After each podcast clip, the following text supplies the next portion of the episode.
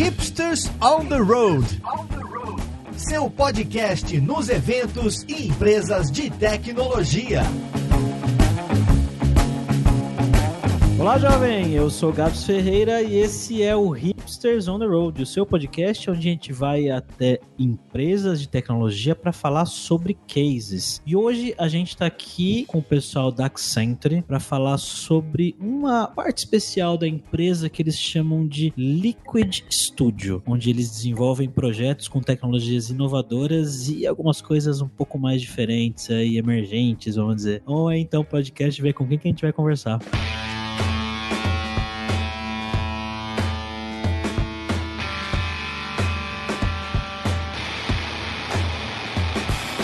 E hoje a gente está aqui com a Carolina Amaral, que é diretora da Accenture aí da parte do Hub de Inovação. Beleza, Carolina? Tudo bem. Estamos também com o Roberto Frossar, que é diretor do Liquid Studio e de tecnologias emergentes. Fala, Roberto. Tudo? Tudo bom, Gabriel? Eu falei certo seu sobrenome? Claro, é isso aí. Meio francês.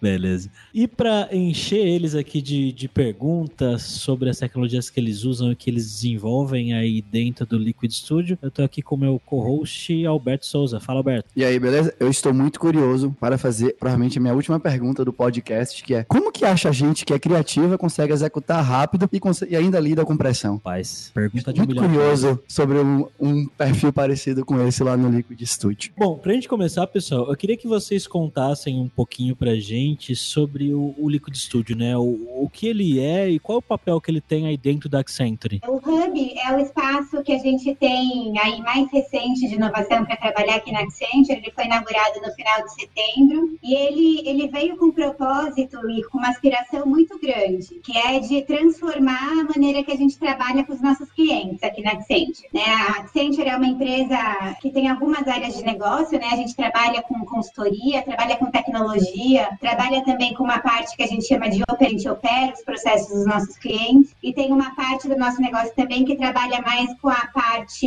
de experiência que a gente chama de interactive. E hoje o nosso propósito aqui na Accenture é de ser o parceiro de inovação dos nossos clientes. Hoje aqui na Accenture, o nosso propósito é ser parceiro de inovação dos nossos clientes. É, e a maneira como gente trabalha, para a gente conseguir trazer inovação, a gente tem que trabalhar de uma forma muito colaborativa né, com os nossos clientes. Você pensar, é, há, alguns anos atrás, a maneira de fazer consultoria era muito o consultor isolado, pensando em como resolver o problema, com base nas experiências do passado. Hoje, os problemas que os nossos clientes trazem para a gente aqui são coisas que a gente nunca viu antes. Então, a gente precisa muito trabalhar de forma colaborativa com ele. E o hub de inovação, ele é justamente o lugar onde a gente traz o nosso cliente para fazer essas sessões de cocriação. É quando a gente usa a tecnologia para ajudá-los a pensar no futuro do negócio deles e a resolver os problemas que eles estão vivendo hoje. É, e quando o cliente chega no hub, geralmente a gente tem três partes da experiência, né? Começa com a gente inspirando o cliente, com uma sessão de inspiração, que é quando a gente fala sobre as tendências, fala sobre o futuro, nosso ponto de vista do que está acontecendo no mundo. Depois a gente tem uma etapa que é, que é realmente essa sessão de cocriação, quando a gente põe a mão na massa e trabalha junto com o cliente para criar uma, uma agenda ou para resolver algum problema específico de negócio. E tem uma terceira etapa que a gente fala que é a questão da experimentação, é quando a gente realmente consegue tangibilizar o que a gente está assistindo e entender como as tecnologias emergentes podem ajudar na resolução daqueles problemas. E aí Uhum. que entra o Liquid Studio, né? Então, o time aqui do Liquid Studio, ele, ele participa tanto da inspiração, né, de trazer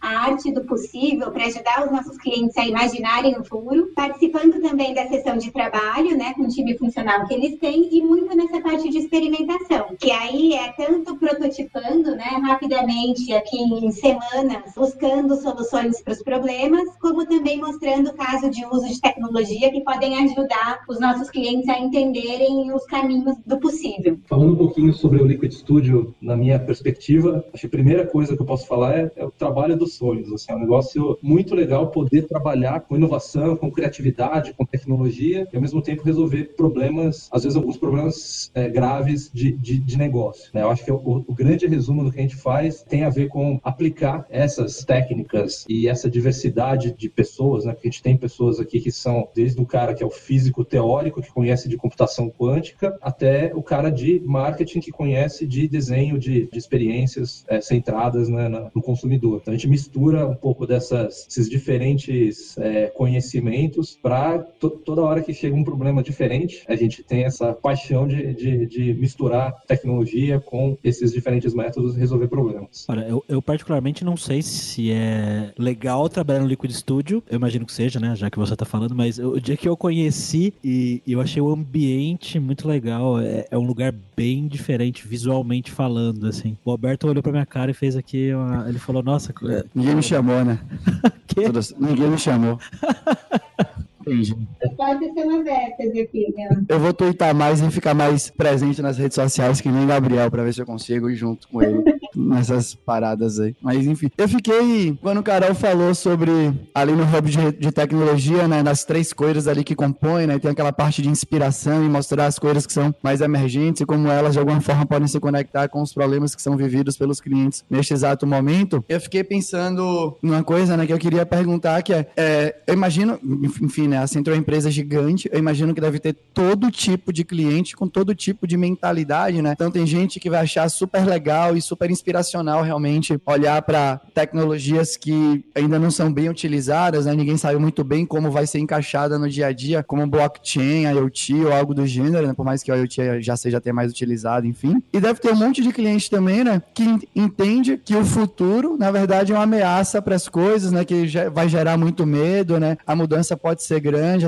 adaptabilidade complicada e por aí vai. E nesse momento que vocês levam eles lá, né, eles e elas lá para ter essa ponta de inspiração e tal, como que é o jogo ali, né, para conseguir, sei lá se a palavra é essa, mas para conseguir convencer ou para conseguir mostrar que, olha, a gente vai experimentar, né, a gente tá em, experimentação faz sentido, por mais que a gente não, leve para frente, isso pode abrir sua cabeça para outras coisas, enfim, né? Eu imagino que deva ter um jogo interessante ali na hora que a, a pessoa chega e é mostrada para esse ambiente super inspirador Com certeza. Acho que tem duas coisas legais que você está falando, né? Acho que uma é um, é um pouco de medo e de reação das pessoas, né? Mas, do meu ponto de vista, eu acho que as pessoas estão cada vez mais abertas para essa questão da tecnologia, né? A gente fala aqui na Accenture que, no final das contas, nossos clientes estão começando meio que a enxergar que toda empresa hoje, no final das contas, é uma empresa de tecnologia. E que todo problema que a gente está discutindo, no fundo, ele pode ser definido como um problema de tecnologia. Então, eu tenho sentido que o apetite dos clientes que chegam aqui para discutir esses temas, ele tem crescido muito. Se você pegar um tempo atrás, vinha, sei lá, um cliente de uma empresa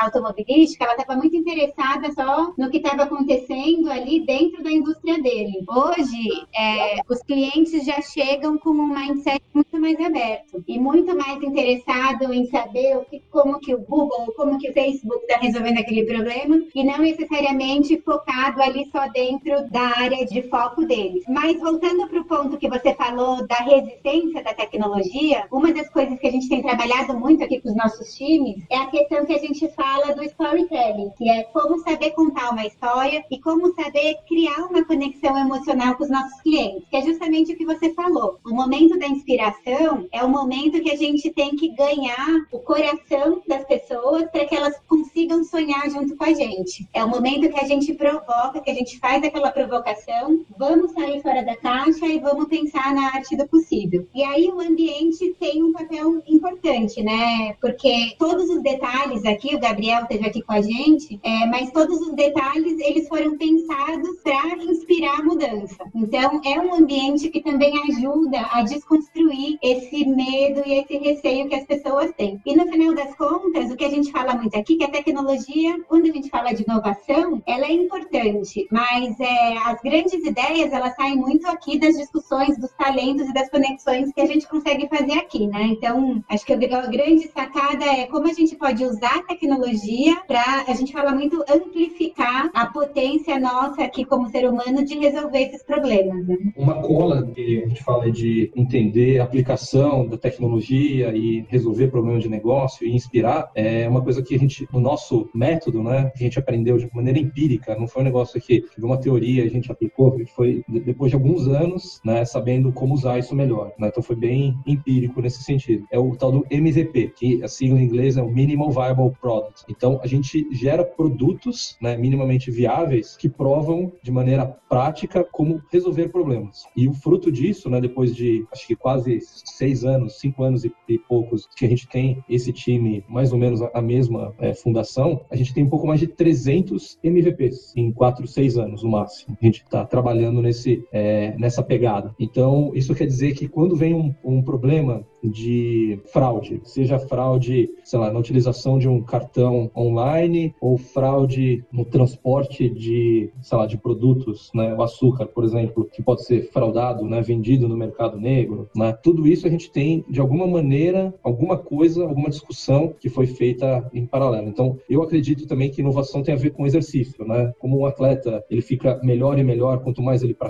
É, o fato da gente ter esse time, né? A gente, todo mundo fala que inovação é algo que tem que se espalhar pela cultura da Accenture, mas né, da, da, empresa, das empresas como um todo. O fato da gente ter um time dedicado a isso aqui também ajuda a gente ter quase um, um centro de atletas, né, que todo dia praticam é, pensar diferente, que tem um repertório, né, que tem esse exercício, esse músculo, né, de, de trabalhar com, com diferentes é, diferentes squads, né, diferentes formatos, diferentes tecnologias. Então, se a gente tem que num dia trabalhar com realidade aumentada, porque eu estou criando um holograma, no dia seguinte de repente, eu tenho que trabalhar com blockchain para fazer rastreamento de medicamento. No dia seguinte, a gente está falando de computação quântica, de como a gente vai criar um, um, uma maneira de melhorar a logística, né, de, de para transplante de órgãos, né, é, é, internet das coisas para a gente criar um braço robótico, né, para pacientes que têm o coto, né, né no, no, braço que perdeu um membro. Então, tudo isso daí é, traz uma bagagem, né, que é, é meio que quase que um, um arsenal aí de, de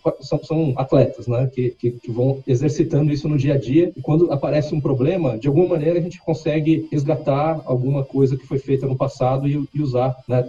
E fazer um twist lá, de alguma maneira, e, e, e chegar em, em, novas ideias. Talvez não seja a melhor ideia, mas são, são definitivamente ideias melhores e talvez ideias fora da caixa. A gente pratica muito quando, quando a Carol falou sobre co-criação, a gente não tem mais o mindset de a gente ter resposta para tudo, mas como a gente consegue juntar isso e co-criar com clientes, com parceiros, com startups, né? É um pouco da maneira que a gente faz inovação aqui. Olha, Roberto, essa parte aí que você comentou de, né, de treinar, que nem um atleta, treinar bastante para chegar na hora do jogo, tá? É uma coisa que o Alberto concorda bastante. Ele até balançou a cabeça aqui, né, Alberto? Ele, ele fala isso, tá falando no, direto no canal dele lá, nas coisas que ele escreve, nas coisas que ele estuda. Ele tá sempre falando disso. É, fico muito feliz de ouvir, na verdade, né? que esteja pelo menos alguém na indústria entendendo toda a história que tem dos atletas e toda a coisa das práticas. Acho que é muito legal mesmo, né? Acho que é isso mesmo, né? Você tem que ter um espaço livre de experimentação para ir conectando as coisas, para as coisas fazerem sentido em algum momento, para na hora que chegar a necessidade ali de construir MVP, você consiga ser sua versão mais eficiente. Muito legal. A gente fala de neuroplasticidade, né? Nesse caso, que é exercitar o cérebro para desaprender e aprender rápido, né? Sim, sim, muito legal.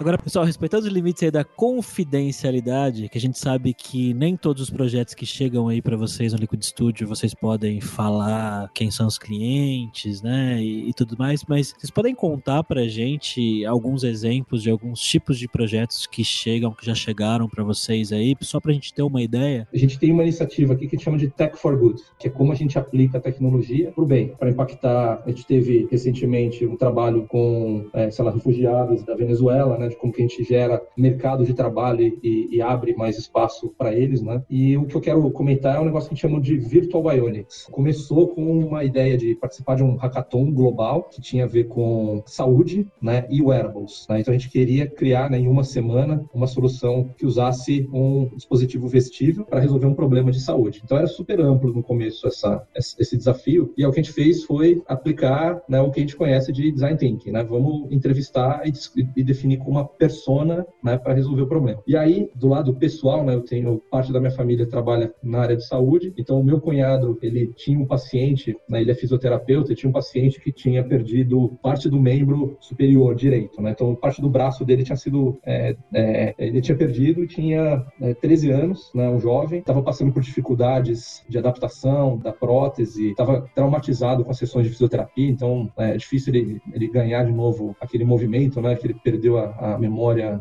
motora. E aí a gente falou, e se a gente usasse, é, como que a gente consegue ajudar esse jovem aí? Chama ele de João agora para ficar genérico aqui. Então, a primeira coisa que a gente fez foi pensar em é, gamificar, né, em criar alguma coisa, é, um ambiente diferente para ele. Então, a gente entendeu que várias clínicas de fisioterapia eles usam, sei lá, Kinect, tá, fazem exercícios. Então, e se a gente fizesse um negócio mais imersivo? Então, a gente criou um jogo em realidade virtual que a gente fazia, e aí o Wearable veio em cima de uma ideia de a gente rastrear, né, ou tentar entender o movimento da pessoa e também toda vez que ela fazia uma flexão do músculo, eu não sei se vocês sabem, mas existe um, um negócio chamado impulso mioelétrico. Então, toda vez que você mexe o, o músculo, ele passa uma corrente muito baixa de eletricidade na nossa pele. E você consegue capturar isso daí com esse sensor aí mioelétrico. É, não é nada complexo. Se vocês pensarem em corrida de Cooper lá, que você faz aquele medida lá de eletrocardiograma, é exatamente a mesma coisa. Então, como que a gente consegue usar isso daí para tentar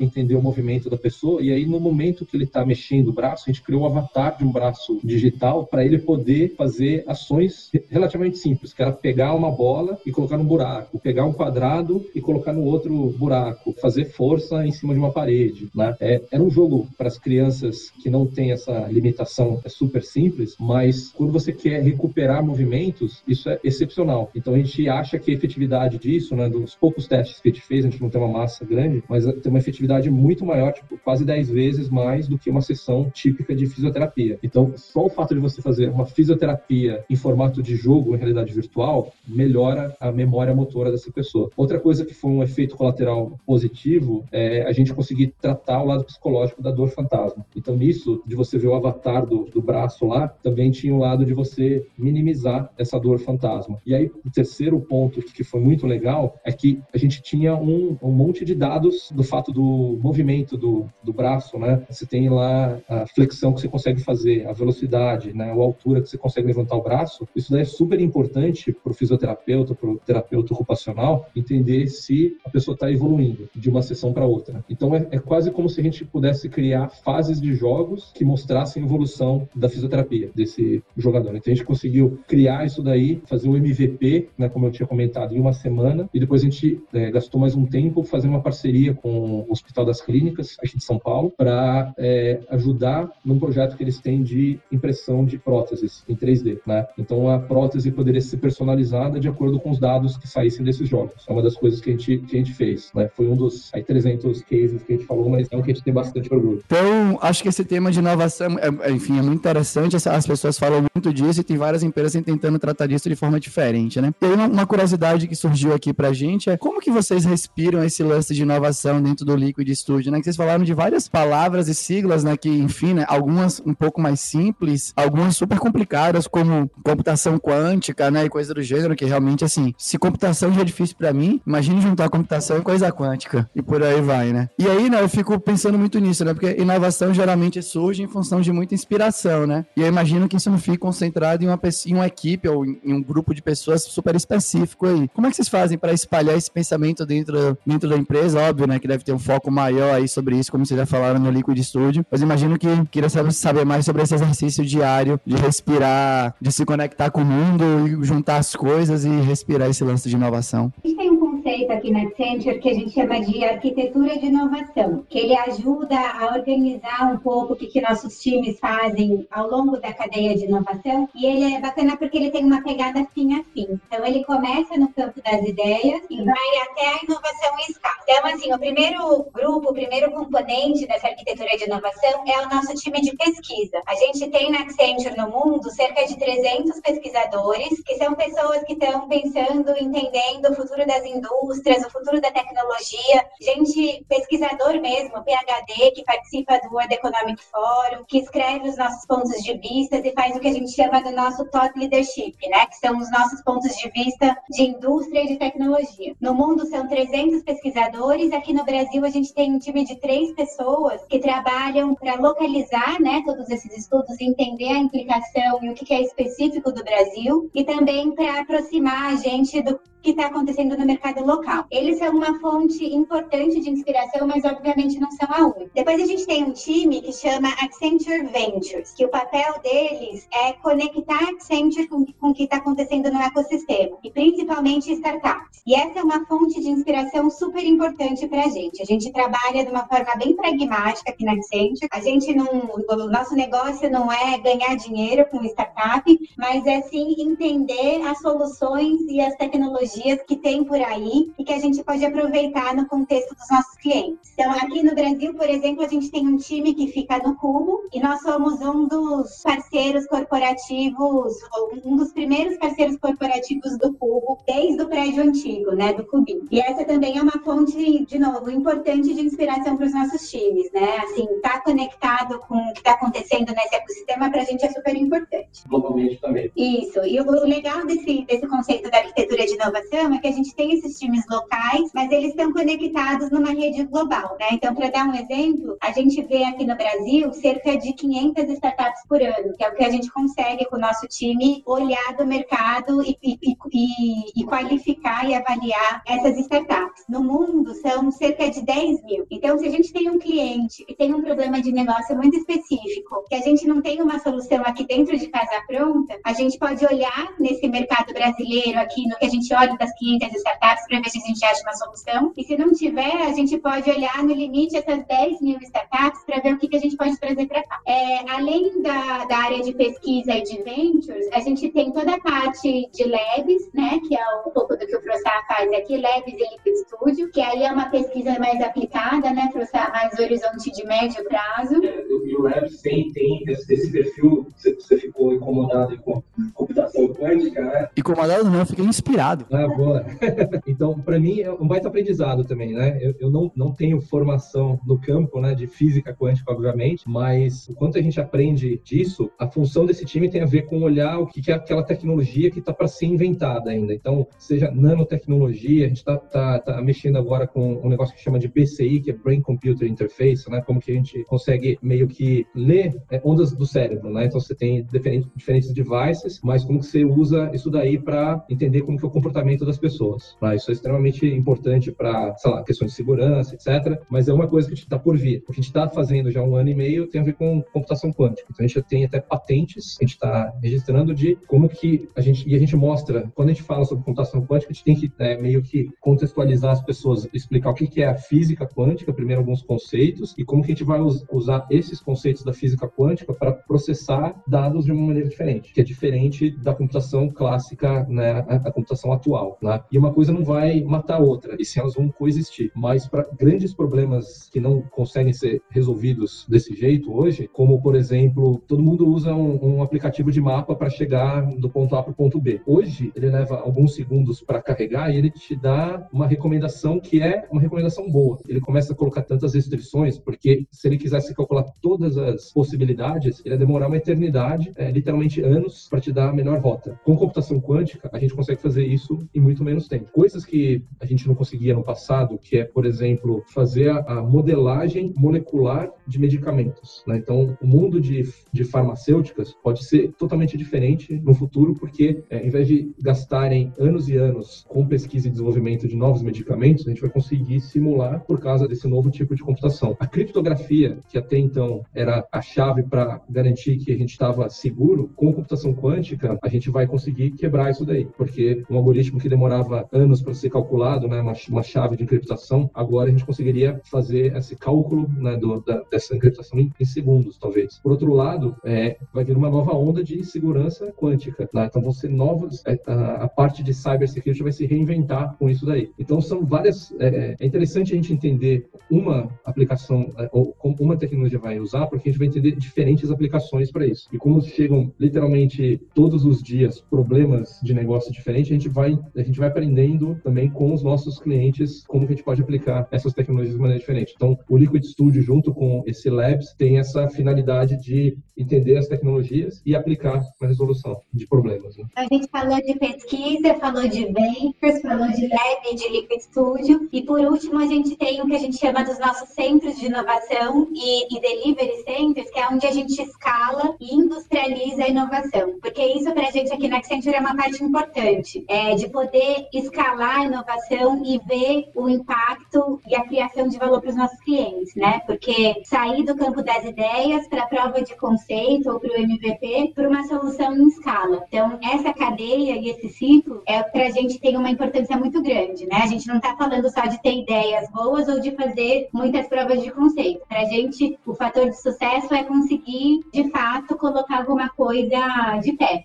É, é, isso que eu ia perguntar agora. É, que vocês tinham falado que tinham feito mais de 300 MVPs em 5 anos. Eu ia perguntar como que vocês dão um segmento, né? Depois que o MVP tá pronto, ah, beleza, a prova de conceito foi feita aqui, funciona legal. E como que vocês seguem aí para complementar na produção junto com, com os clientes? Existem coisas que a gente consegue aplicar na sequência, né? Então a gente fez uma solução para farmacêuticas, por exemplo, né? Para ajudar no relacionamento do médico com os representantes de venda das farmacêuticas, que já nasceu algo que que a gente está pilotando e está fazendo com alguns clientes nossos. Né? Não posso dar muito detalhe, mas é um negócio que já nasceu para ser utilizado na prática. Por outro lado, tem soluções que talvez estejam até à frente do tempo. Né? Então, um caso que eu dou de exemplo é um dos primeiros MVPs que a gente fez, que era de um drone que a gente embarcou inteligência artificial nele e aí ele reconhecia, né, através da câmera, defeitos nas linhas de transmissão. Então, uma operação que tipicamente é feita não só no Brasil, mas no mundo todo, com pessoas pessoas né, fazendo uma inspeção visual em cima de um helicóptero, a gente conseguiu embarcar num drone esse algoritmo aí que faz o reconhecimento e na hora que ele reconhece né, um defeito, ele já cria uma ordem de manutenção no, no RP do nosso cliente. A gente fez essa solução cinco anos atrás, só que não tinha regulamentação de drone, a tecnologia ainda estava imatura, né, toda essa parte de colocar inteligência artificial não tinham tantos é, frameworks no passado e hoje está super maduro, né, um negócio que a gente desenhou cinco anos atrás e agora que a gente está vendo o mercado para isso. E não só no Brasil. Para vocês terem ideia,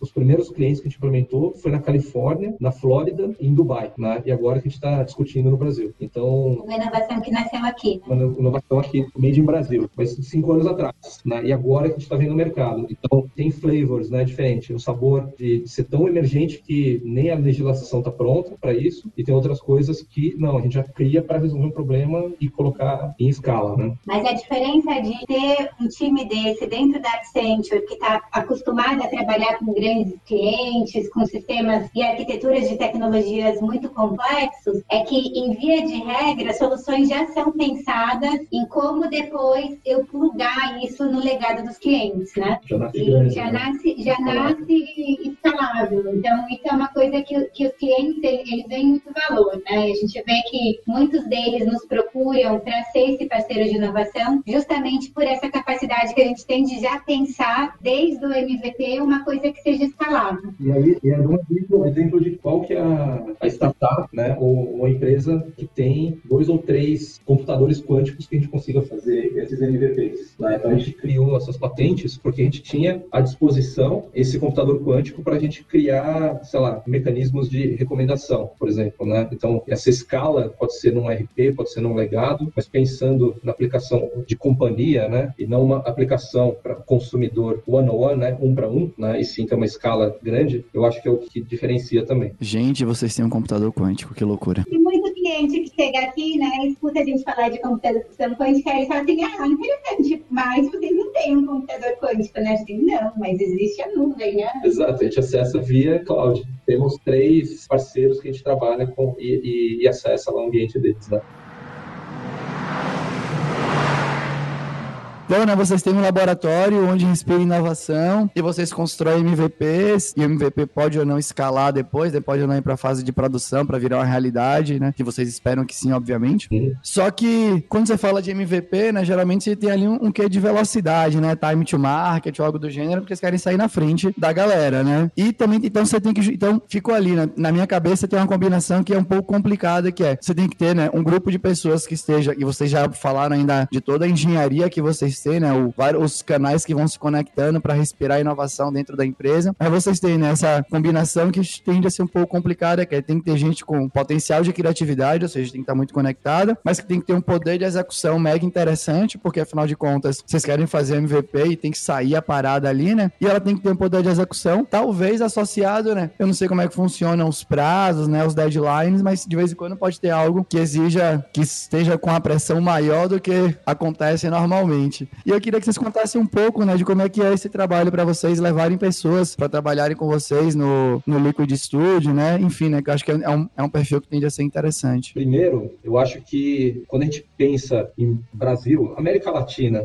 versus Europa, Estados Unidos, existe um perfil de ser mais inovador aqui do que lá. E isso tem muito a ver, pelo menos no, no que eu acho, com restrição. O fato de os Estados Unidos ou Europa ter mais abundância de recursos, né, eles não têm tanta necessidade de inovar. Então, inovação para mim tem a ver com a gente tem pouco tempo, pouco é, recurso, né, pessoas ou conhecimento, e a gente precisa resolver problemas. Aí que vem inovação. Primeiro ponto, né, quando a gente fala de ter as pessoas com a cabeça certa, eu acho que como cultura, né, seja América Latina e aqui na Accenture, né, a gente tem é muito direcionado a resolver problemas dos clientes, é o primeiro ponto, que eu acho que é a cultura já, já é essa, né? Então é, é o fato da gente dar mais algumas armas, né, que é conhecer talvez alguma tecnologia diferente, outras essas inspirações que a Carol falou de startups, de tendências de tecnologia, de, de indústria. Então isso é, é, um ponto. Outro lado é até a maneira que a gente é, que eu tenho recrutado as pessoas para trabalhar aqui com a gente, baseado em desafio. Então falar de uma pessoa que trabalha com a gente aqui que é o Serginho. O Serginho ele é deficiente visual, só que ele é programador. Ele conhece, trabalhou com diferentes linguagens de programação, Java, por exemplo, e aí a gente estava cogitando trazer ele para o time. E aí o que, que, a gente fez? Tá bom, vamos ver se ele merece, né? Não é, não é qualquer um, ainda mais que ele não torce para o mesmo time que eu. Então a gente,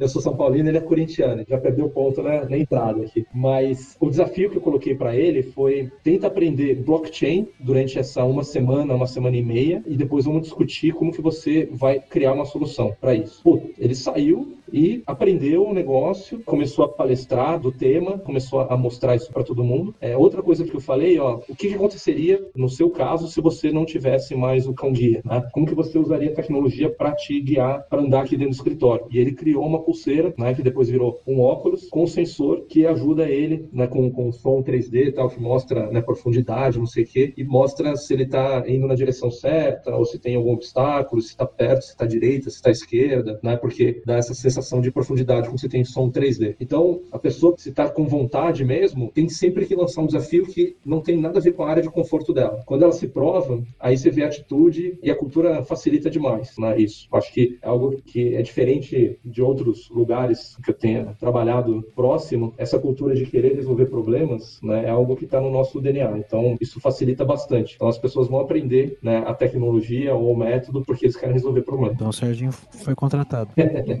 complementar um pouco o que o professor falou, eu acho que tem uma questão também, né? essa questão da cultura, ela não é menos importante, né? Se você pensa na história da Accenture, de tudo que a gente viveu aí nos últimos anos, a Accenture acho que comprou nos últimos cinco anos mais de 90 empresas. Então, a gente teve que, assim, por necessidade, meio que virar uma cultura de culturas, né? Que é o que a gente fala que a gente tem hoje. E essa mentalidade super inclusiva e a questão de você trabalhar com times multifuncionais, de fato, né? Assim, de você ter gente aqui de agência, você ter o, o físico quântico, você ter o consultor mais tradicional, que é uma pessoa que adora fazer planilha, você tem gente que é cientista de dados, e colocar todo mundo junto na mesma mesa para trabalhar e para resolver um problema é, do cliente, isso cria um ambiente que ele é muito, ele ajuda muito, né, assim, a, a, a, a complementar a questão mais tradicional da consultoria, de rigor analítico, essa parte mais quantitativa com uma pegada mais criativa. Então, assim, eu sinto que aqui na Accenture a gente tem nos últimos anos passado por essa transformação e isso tem mudado de maneira muito profunda a maneira que a gente trabalha aqui. Às vezes, a, aquela necessidade de a gente chegar numa resposta diferente, que tem que ser melhor, a gente tem que fazer uma pergunta diferente. Para fazer pergunta diferente, tem que ter pessoas diferentes, né? É tão simples quanto isso. Então, a diversidade gera automaticamente inovação. Em muitos casos, a gente gasta mais tempo definindo o problema do que buscando a solução né? Então, essa história de você ter gente diferente sentada na mesa, ele traz muito, assim, a gente passa muito tempo para ter certeza que a gente entendeu o problema e que a gente está partindo todo mundo da mesma base, né? Isso dá uma velocidade, né? Acho que a pergunta foi muito disso, né? De como a gente consegue balancear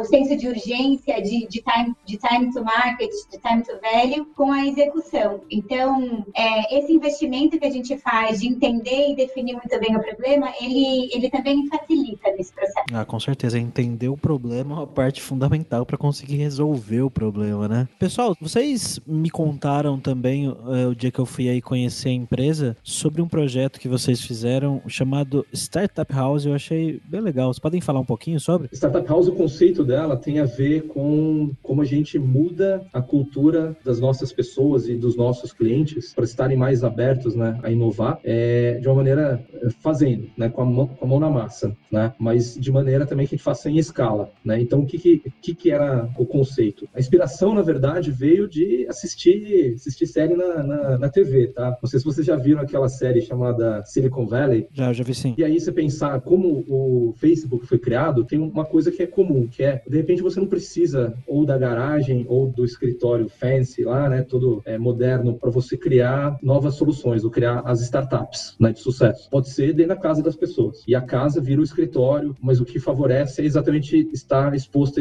a um ecossistema. Então a gente criou um programa que a gente fez internamente, foi um dos casos que a gente fez também. Então talvez eu faça falo do interno, a Carol pode falar do cliente e tal, mas o interno, né, a gente teve, é, a gente trouxe a futura liderança da Accenture, da América Latina, né, então eram 40 é, executivos, né, 40 senior managers, e aí essas 40 pessoas, a gente, de diferentes conhecimentos, de diferentes áreas, a gente criou um programa de sete meses, onde a gente falava, vamos, primeiro passo, entrevistar os nossos clientes e ver quais são os, os desafios que eles estão passando. Um desafio de verdade, não um negócio teórico. E vamos, é, durante sete meses, trabalhar para resolver esses problemas. E aí foi legal, foi uma fase de entrevista, de uso de design thinking, etc. E a gente foi colocando métodos e colocando inspiração que a gente trouxe da academia, inclusive, né? Então foi legal da parte teórica. Só que a gente passou por uma parte prática, que é vamos ficar morando uma semana numa casa, todo mundo é, junto. Esse, e aí foi extremamente complexo, porque a gente teve que não necessariamente achar uma casa, mas um condomínio lá que coubesse as 40 pessoas, né? E aí ficamos trabalhando durante essa semana nessa casa para resolver esse problema de negócio. Então a gente tinha vários insights, a gente teve um dia de inspiração onde a gente trouxe diferentes startups. Então, para vocês terem ideia, a gente foi falar do Strava, né, que é o aplicativo de corrida. Então, a gente falou, ó, no, no, dia anterior da. A gente ia fazer uma corrida, no dia anterior todo mundo instala o aplicativo que não tem, e aí terminou a corrida,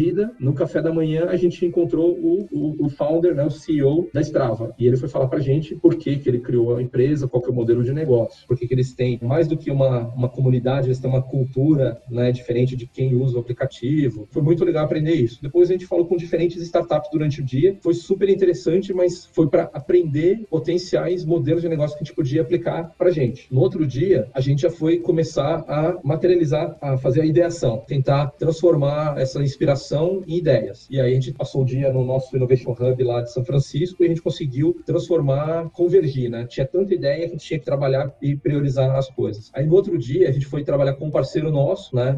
Que era fazer a prototipação. Então, mais do que fazer um, a descrição, né? O pitch da ideia, a gente conseguiu fazer os MVPs ainda mais de baixa fidelidade, algo mais básico, mas que a gente pudesse fazer iterações, porque daí a gente pegava isso daí, ia conversar com as pessoas ou ligava, mas a gente conseguia falar, eu tenho uma ideia de fazer isso, isso, isso, isso aqui seria a solução. Você compraria? Você usaria? Nessas iterações a gente teve vários feedbacks que mudaram a própria ideia. E no último dia a gente trouxe vários investidores de bancos de investimento e tal, e fizemos um Shark Tank. Então a gente, a gente se expôs, né? Então a gente ficou super vulnerável nesse sentido de vamos fazer um pitch dessa ideia e ver se isso resolveria problemas. E aí, para pessoas que estão acostumadas a escutar é, centenas de pitches por mês. Vários feedbacks muito legais e depois gente trabalhou no fine tuning, né, no, no aprimoramento desses protótipos, dessas soluções, para depois, no final, a gente fez, como é, era um programa para América Latina, a gente para a Argentina e fizemos a apresentação disso daí num palco grande com diferentes presidentes de clientes nossos, né, de grandes empresas. Então, foi muito legal, porque a gente pegou problemas reais, a gente teve diferentes inspirações nos diferentes países e depois lá em Palo Alto. A gente prototipou, a gente fez iterações, a gente teve um primeiro filtro, feedback do como seria essa solução, fomos aperfeiçoando isso daí até chegar numa solução que a gente podia mostrar para clientes. Vejo que isso era um programa de treinamento, né? Só que o efeito colateral foi que a gente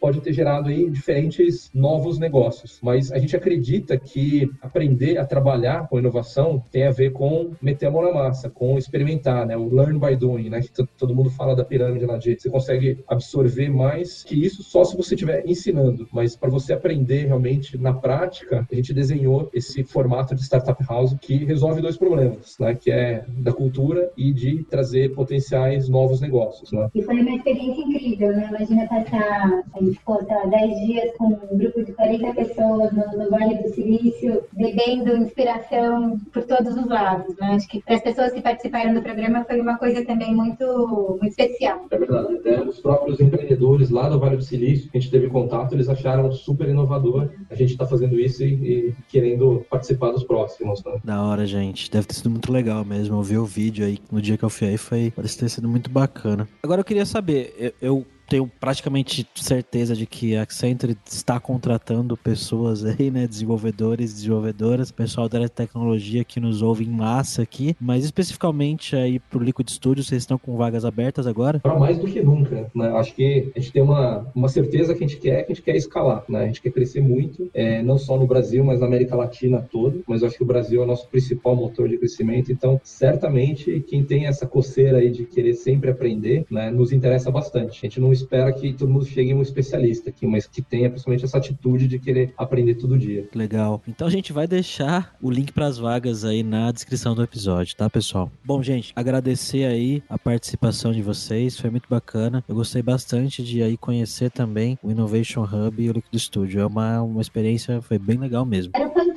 que já tem aqui, né, Gabriel? você vai voltar aqui. É, já vem Alberto da próxima vez.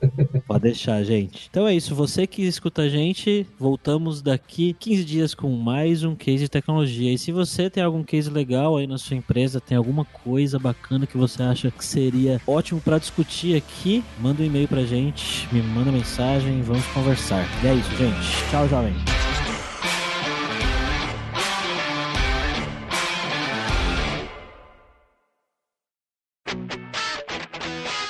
Você ouviu o hipsters.tech, produção e oferecimento alura.com.br, cursos online de tecnologia e Kaelon, ensino e inovação. Edição Radiofobia, podcast e multimídia.